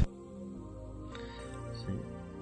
Además que tiene el mismo formato. Y sí, parece que sí, que es de plan busca y. Y a ver, hombre, soy tal, busco tal, entre tal y tal, y de no sé qué. Sí, básicamente. ¿Qué, quieres buscar? Si amistad, pareja, sexo, solo prefieres con fotos. Esto es. Eh. Efectivamente es, de buscar pareja y, poco más. Más simplona, más sencilla y, punto. O sea, no tiene otra cosa. Pero bueno. Y bueno, pues esto es un poco lo que queríamos comentar, ¿no? De redes sociales, ¿no? Que yo creo que además nosotros en su día quisimos hacer algo, pero se quedó en agua de borrajas. Yo creo que deberíamos haberlo hecho. Pero bueno. Porque cuando lo, íbamos a hacer, creo que era en el año 2003. Sí, 2003 aproximadamente sería. ¿Te das cuenta que podíamos estar ahora en la playa de California pues con unos yates y tal? La verdad que tuvimos una buena idea y no sé por qué no la llevamos a cabo, macho. Pero bueno. Y los dominios cogidos y todo, que además no son malos y todavía los mantenemos ahí. O por lo menos uno está mantenido, ¿no? Uno está, uno está por ahí. Recibo ofertas, pero muy bajas de vez en cuando. Pues nada, a ver si algún día hacemos algo al respecto. Y, cuando que te que, caiga. Cuando que te que caiga y, se nos ocurra una rueda más, un, apretar de tuercas más a esto de las redes sociales y, hagamos algo más novedoso. A ver si puede ser. Por cierto, una cosa que no hemos comentado sobre el Facebook, que es lo que habíamos hablado, es el tema de que se pueden ejecutar o se pueden crear eh, aplicaciones de terceros. ¿Qué es esto exactamente? Pues mm, si bien todas las redes tienen, son parecidas, las Facebook se diferencia por, por esto mismo, por aceptar aplicaciones de terceros. ¿Qué es, como comentas? Pues permite bajarse una pequeña API, que bueno, son unos documentos en PHP, una, librería en PHP, que tú puedes, digamos, programarte tus propias cosas en tu servidor e interactuar con, con digamos, con el, con el servidor de Facebook tal forma que el usuario realmente no deja de navegar en Facebook para navegar en tus páginas, pero tú estás embebido dentro de Facebook, entonces no se nota, ¿vale? Y eso es lo que ha permitido que de alguna forma saque gente de todo. Y es que hay de todo. Hay desde juegos en Flash que pueden interaccionar con tu perfil eh, de Facebook para buscarte amigos y mandar invitaciones, o si otros usuarios de Facebook de tu red también tienen esta misma aplicación, pues hacer rankings conjuntos y cosas así. Hay de todo, es que hay de todo, ¿eh? Lo que más yo creo que juegos, pero hay también de test, herramientas que se integran con Twenty, hay herramientas que se integran, bueno, yo creo que con casi cualquier web 2.0 de estas, pues ahí hay su, su aplicación Facebook. Y bueno, bien decir que, que no es que directamente la aplicación ya acceda a tu perfil y tal, no, hay que, hay que aceptar la aplicación, hay que aceptar qué tipo de permisos le vamos a, dar a esa aplicación en cuanto que acceda a nuestros eh, nuestros enlaces, de, o sea, nuestros amigos que tenemos, nuestros contactos, o si le vamos a permitir que nos mande información en plan de mensajes, incluso si le vamos a permitir que nos mande correos electrónicos, pues todo eso lo, lo, lo defines. El problema es que por efecto está todo en aceptar y la gente le suele dar en permitir, y ya está. Pero bueno, es una posibilidad bastante buena en el sentido de que es la que le ha hecho que Facebook eh, tenga un potencial mayor y que es lo que se ha visto que ha crecido más que otras porque tiene ese atractivo. Hay un montón de aplicaciones hoy en día en Facebook que es que hay tantas que voy a buscarlas de hecho. No sé si tú has probado a, algo de esto de las aplicaciones o tienes alguna opinión. Yo la verdad que exactamente tampoco sabía muy bien a qué, eran. Sí que he visto que desde Facebook se pueden hacer muchas cosas y supongo que, que son las aplicaciones estas al fin y al cabo, ¿no? yo que sé, por ejemplo, el otro día recibí que me habían mandado que me habían lanzado una bola de nieve o no sé qué. Ah, sí, esas. Eso imagino que será una aplicación también, ¿no? De, es una aplicación que es, es, muy tonta. Realmente, si te paras a pensar, es muy tonta. Lo que hace es.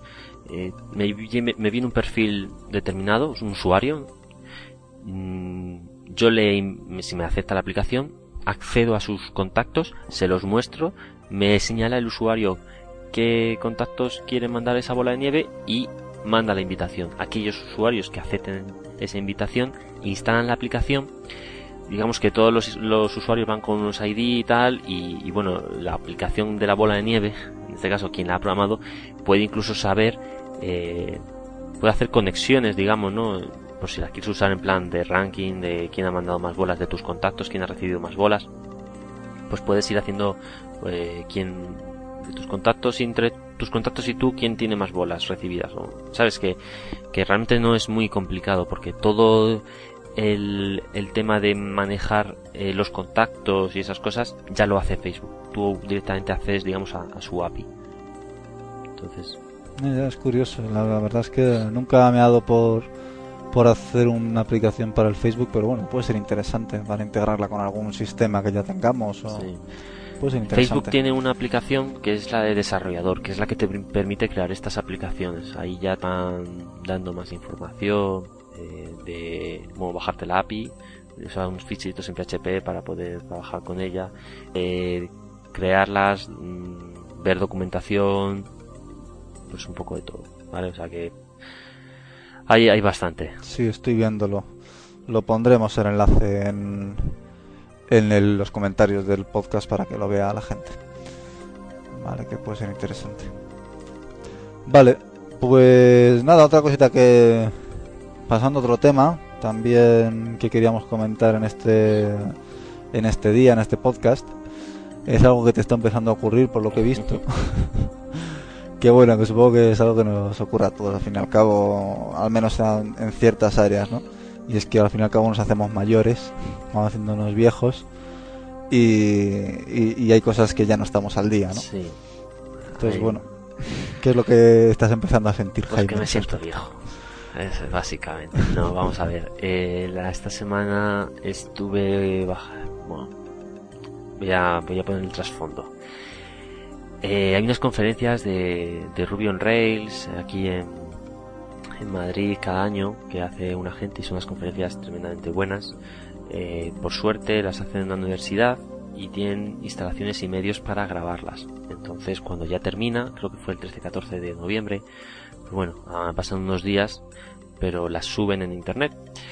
Pues bueno, con esta subida me las, me las bajé, me puse a verlas y dije, madre mía, me di cuenta que no tenía ni idea de, de lo que nos avecina eh, y que la gente estaba muy, muy, muy preparada. Si bien es cierto que hace unos cuantos años, pues, eh, pues bueno, no había muchas tecnologías, pero más o menos las conocías y aunque no supieras eh, usarlas, sabías que existían y para qué servían. Y era cuestión a lo mejor de dos días que la miraras y, bueno, te pusieras con ella y la controlaras lo suficiente al menos para poder empezar a hacer cositas. Pero joder, me siento me siento un poco perdido y encima lo que más me fastidia es que ya empiezan las obligaciones que te empiezan a quitar tiempo las obligaciones y que no te puedes estar ahí al pie de cañón estudiándote las cosas, viéndote, indagando y probando cosas. Entonces no te da tiempo a probar todo, todo lo que te gustaría. Entonces, no sé si es porque nos hacemos mayores o porque la informática ya está abarcando tantas cosas y es tan grande que es imposible tocar un poco de todo. Pues yo creo que es un poco de las dos cosas, está clarísimo. O sea, la informática hay que tener en cuenta que es un mundo mm, cada día más grande. O sea, el decir soy informático o me dedico a la informática mm, es casi no decir nada, ¿no? Porque dentro del campo de la informática hay muchas áreas. Puedes ser programador, dedicarte a la programación y dentro de la programación incluso hay también muchas áreas, porque te podrías llegar a dedicar a un tipo de lenguaje o a otro o a una área dentro de esa programación, que puede ser pues, diseño de, de interface o, o diseño de drivers, que es un poco más a bajo nivel, o en fin es, yo, yo creo que es imposible poder abarcar todo, porque tú ahora mismo estás escuchando eso de Ruby on Rails, que bueno, pero si te pones a escuchar a alguien que se ponga a hablar sobre, pues eso, de desarrollo de, drivers, pues seguro que también te pierdes totalmente, o sea... Segurísimo. son cosas que es que es imposible estar al día a no ser que, que te dediques única y exclusivamente a ello, o sea y seguramente esa gente de Ruby on Rails que la ha puesto muy preparada, pues a lo mejor de eso saben un montón, pero de lo que tú más controles, de lo que sea, pues tampoco van a saber. O sea, yo creo que en esto de la informática, o bien te decantas por un campo que sea el que más te guste, o, o te vas a perder porque vas a querer abarcar tantas cosas que no vas a poder. O sea, está claro evidentemente a nosotros pues nos gusta mucho innovar y probar cositas nuevas y, cuando teníamos 15, 16 años, pues, pues todo lo que podíamos probar y trastear, pues lo probamos y lo trasteábamos. Y evidentemente, en aquella época, que es que han pasado ya 10 pues, años o más, vamos, más en mi caso, eh, está claro que, que no habían para nada lo que hay ahora. Es que estamos hablando de cuando había BBS, que es que las entendíamos perfectamente cómo funcionaban, eh, cuando había una serie de, cosas que, que bueno, que eran mucho más sencillas de lo que hay ahora. hay tantísimas tecnologías y capas por encima que es imposible llegar a abarcarlas. es, que es imposible. No es que nos hagamos mayores, que también, evidentemente.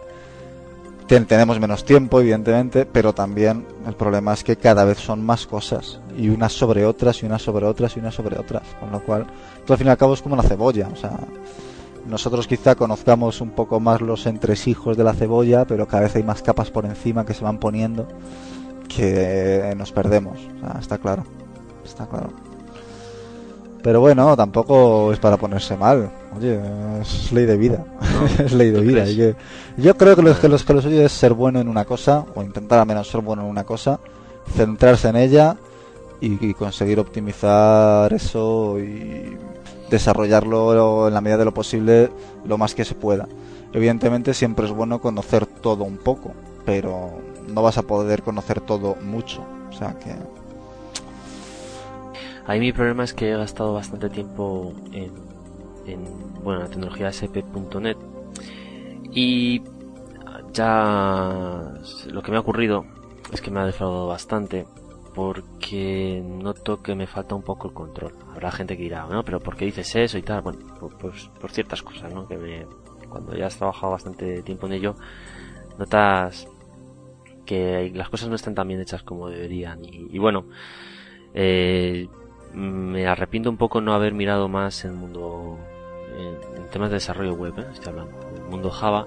Y también el tema Ruby on Rails lo veo muy, muy interesante lo que pasa que ya es que hasta me da pereza aprender un nuevo lenguaje, no sé. Y encima Ruby que es tan raro, es un poco raro, ¿eh? Sí, no, la verdad que, lo estuve viendo por encima también y me dio bastante pereza también ponerme a, aprender otro lenguaje. Es que, es que es eso, es que cada vez hay más lenguajes de programación. Cuando nosotros empezamos, vamos, es que había cuatro, empezó a salir que si el Perl, que yo me puse un poquito con él, luego empezó a salir el PHP, si es que al fin y al cabo nosotros empezamos cuando el PHP aún no había ni salido prácticamente, con lo cual Ahora hay tantísimos que es imposible de conocer todos, es imposible.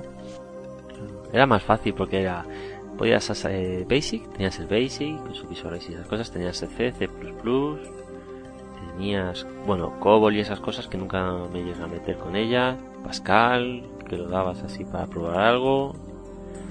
No había muchas cosas más, ¿verdad? Ya es que ahora, madre mía. Ahora es una locura, ahora es una locura, es imposible estar al día. Desde luego. Pero bueno, esto un poco de abuelo cebolleta que parecemos ya.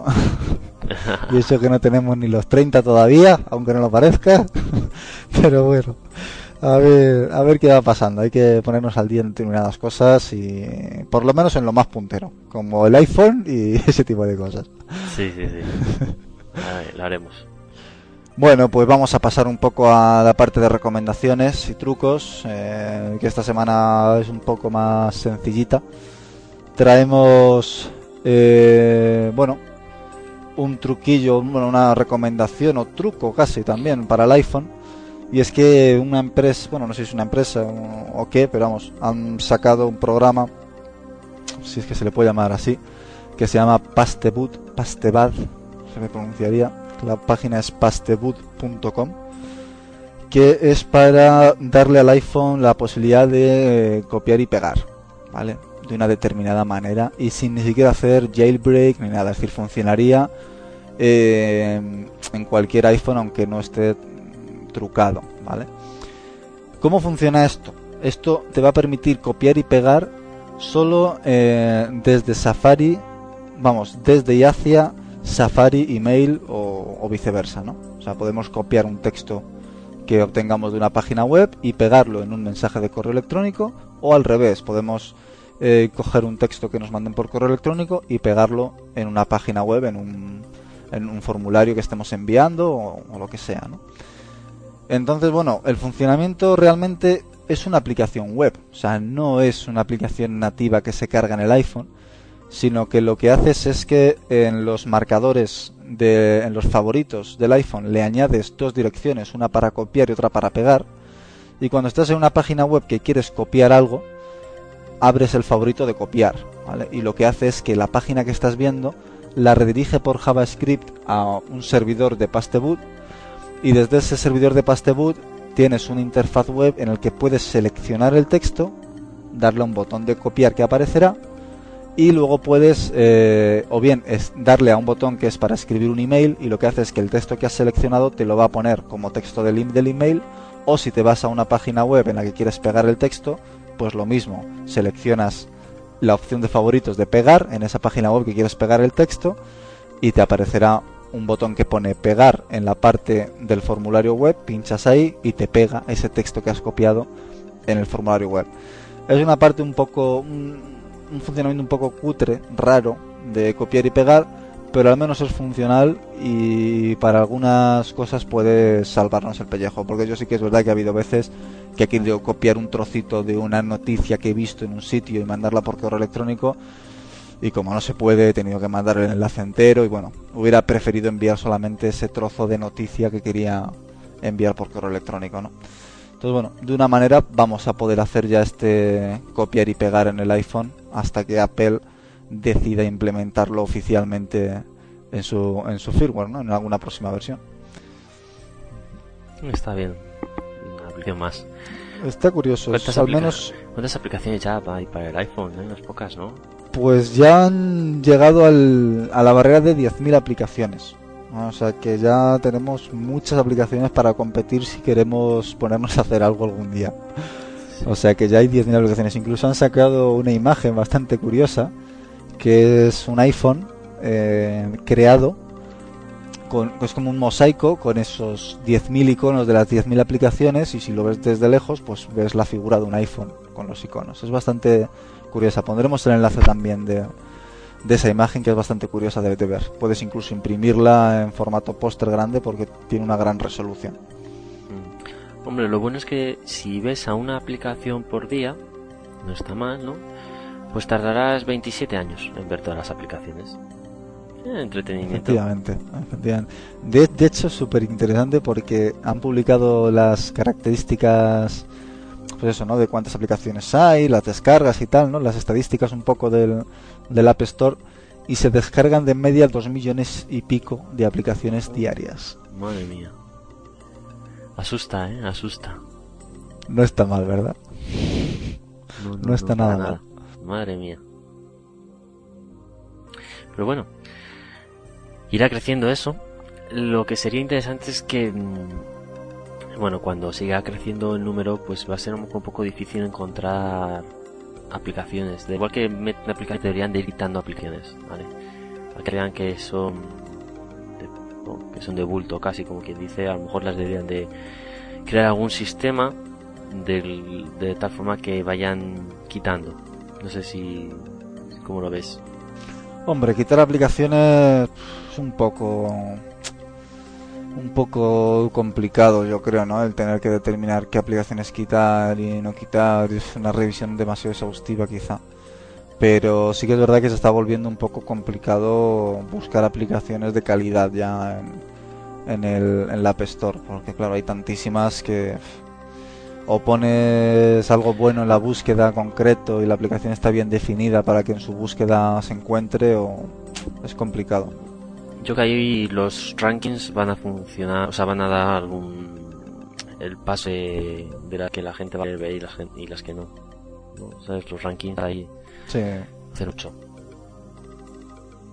Está clarísimo que el ranking es súper interesante, pero claro, aparecer ahí también será complicado, me imagino, y más aún cada vez. Así que bueno, ahí queda la cosa, ¿no? A ver. Pero bueno, irán saliendo dentro de, poco, casi todas van a ser, ya verá. Yo creo que van a ser todas gratuitas, además. y, las de pago van a ser las de menos. Yo tengo mis dudas. bueno, pasando a otro tema. Eh, desarrollo que tienes tú que comentarnos un par de cositas que has pues, encontrado por ahí. He estado retomando un poco el proyecto fin de carrera que lo tenía abandonado desde hace un año. Bueno, no abandonado, lo que pasa es que iba haciendo tan poquito cada de vez en cuando que bueno. Entonces he dicho, bueno, ya está bien, tengo que ordenarme esto un poco. Y me puse a buscar eh, algún software para, para gestión de proyectos, pero muy orientado al desarrollador. Yo ya conocía Track y de hecho lo tenía instalado con el proyecto. Y bueno, para quien no lo conoce, Track es como TRAC, ¿no?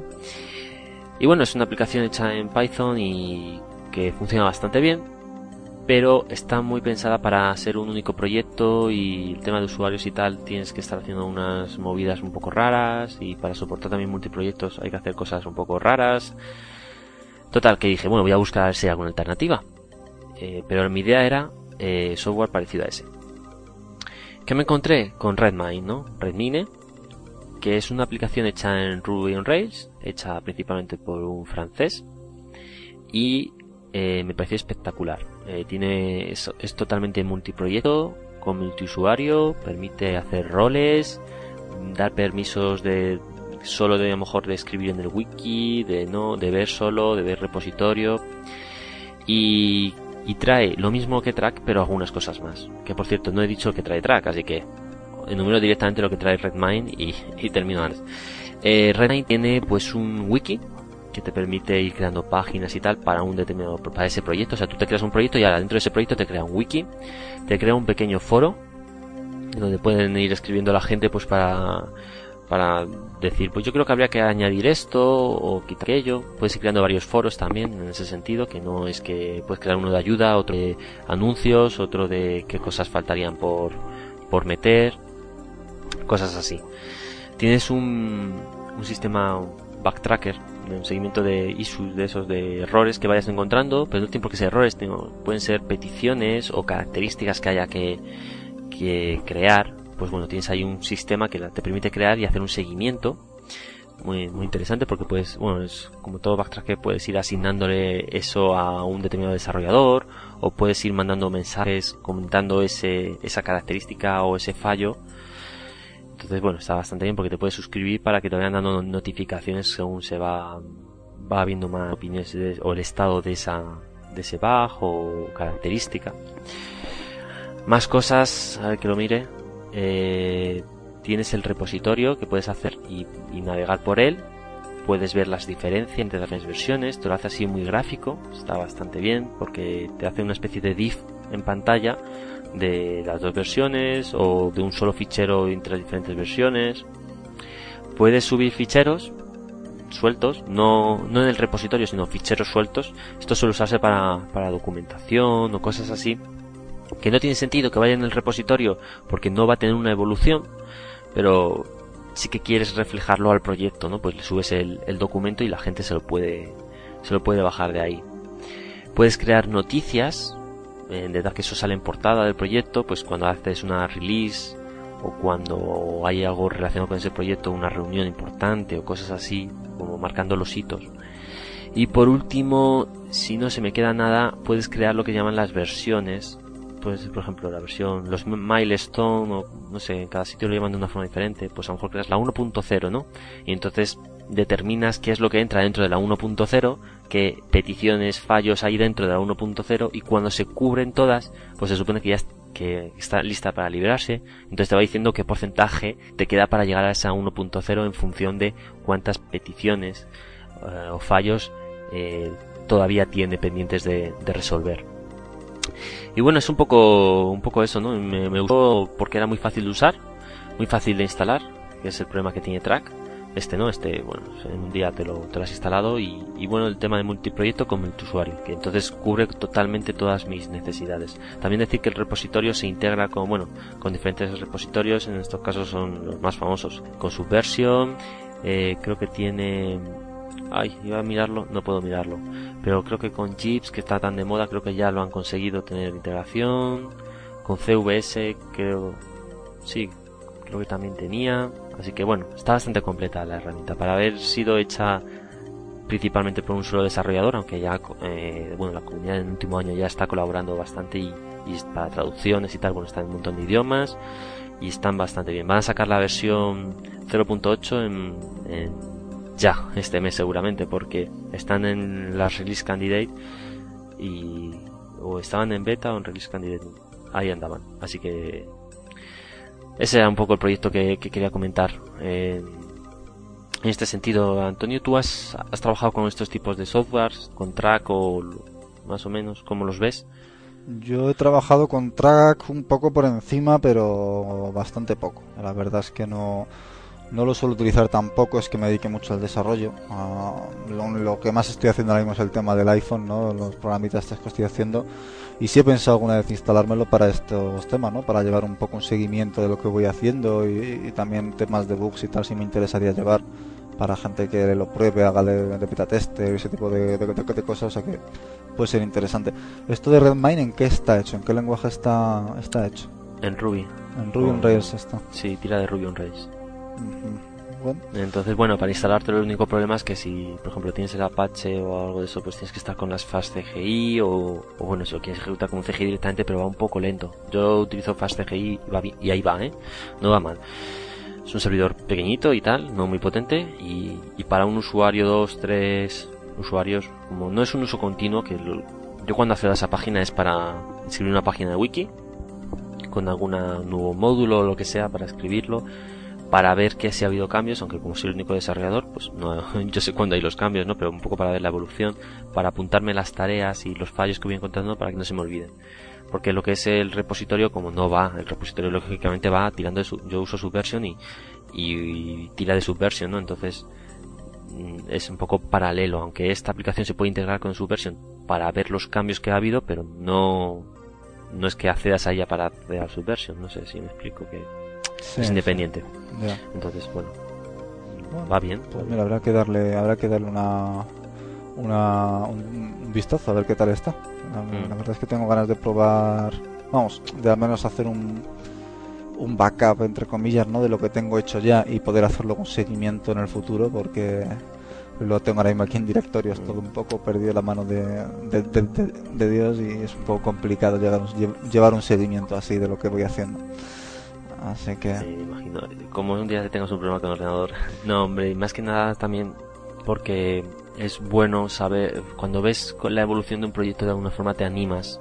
Porque dices, mira, ah, esto tiene un progreso. Y pues, no sé, también es interesante, ¿no? Ver cómo, cómo va evolucionando. Te anima a seguir con ello, ¿no? y y lo más importante un repositorio que puedas siempre echar para atrás la vista, decir, esto ha dejado de funcionar aquí, pues vamos a ver por qué fue, qué cambios hice, o, en caso de desastre total, pues siempre tienes ahí una copia. Y bueno, si trabajas ya dos desarrolladores, un repositorio es necesario. Sí, sí, eso está claro, eso está claro.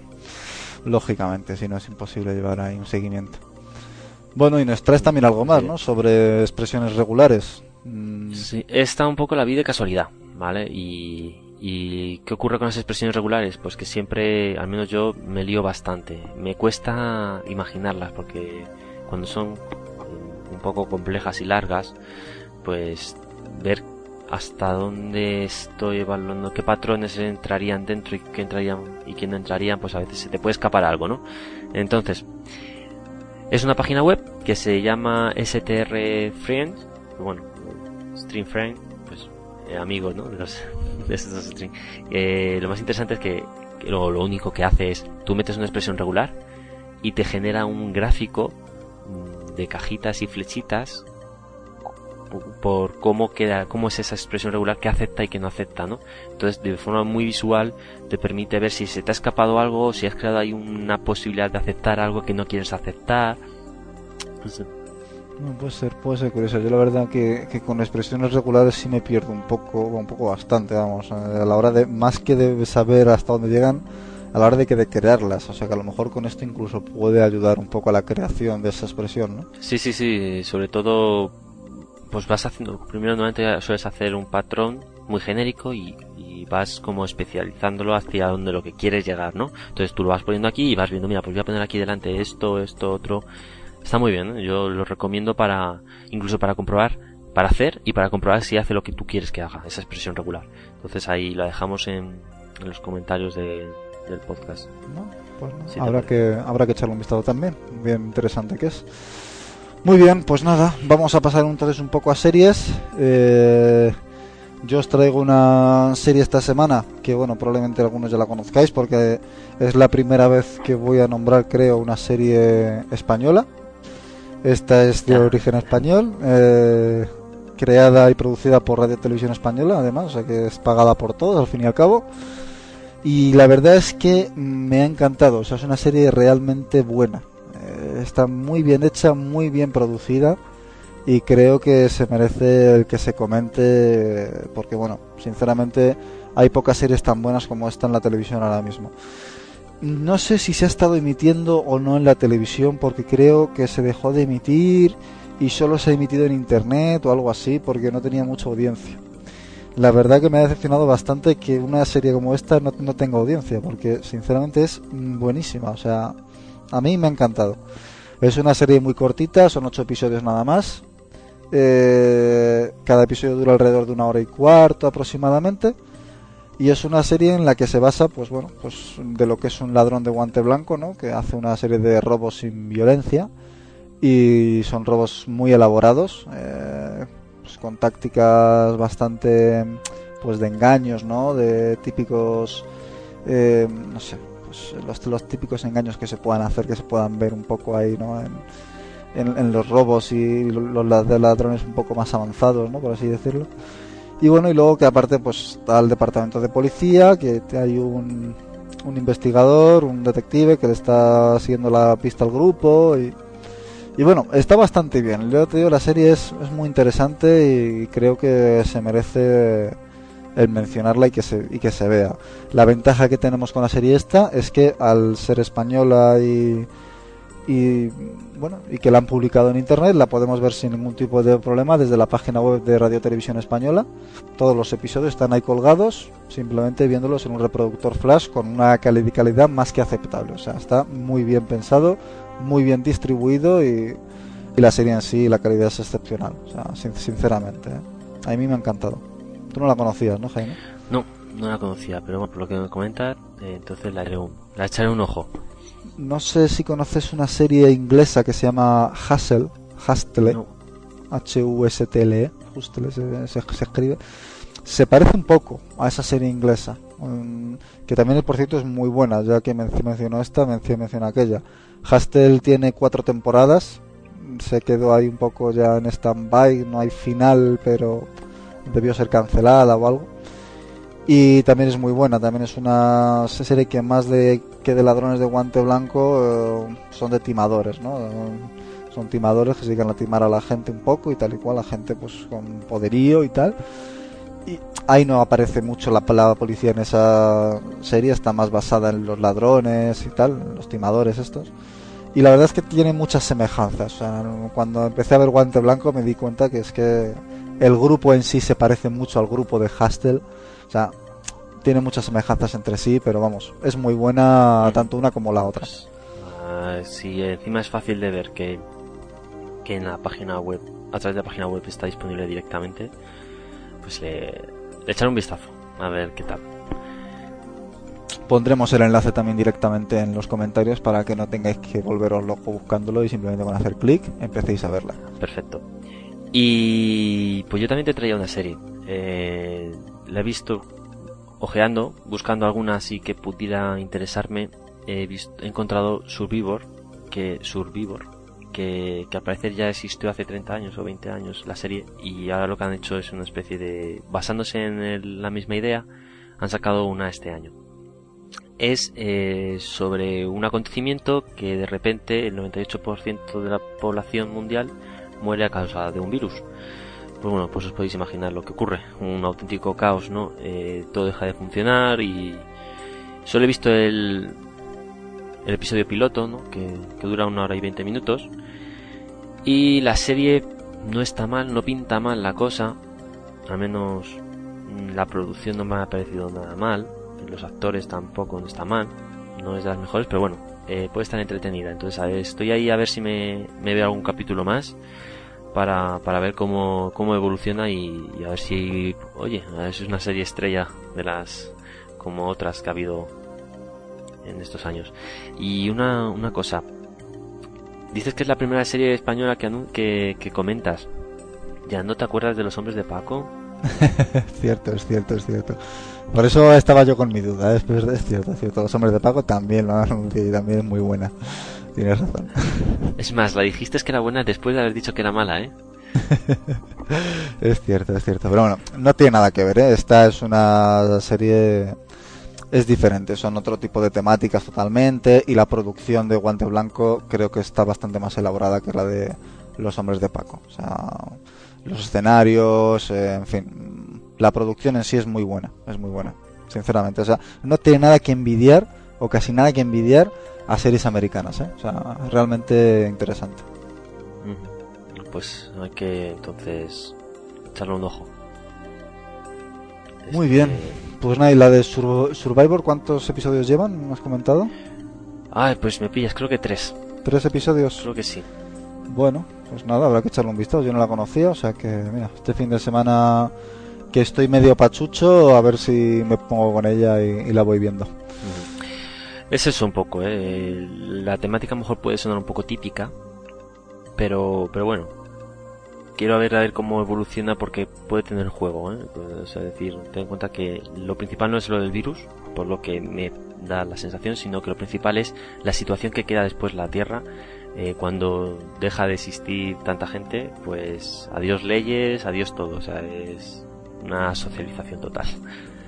Claro, sí, igual se parece un poco en ese aspecto, ¿cómo se llamaba la serie esta que explotaba una serie de bombas nucleares?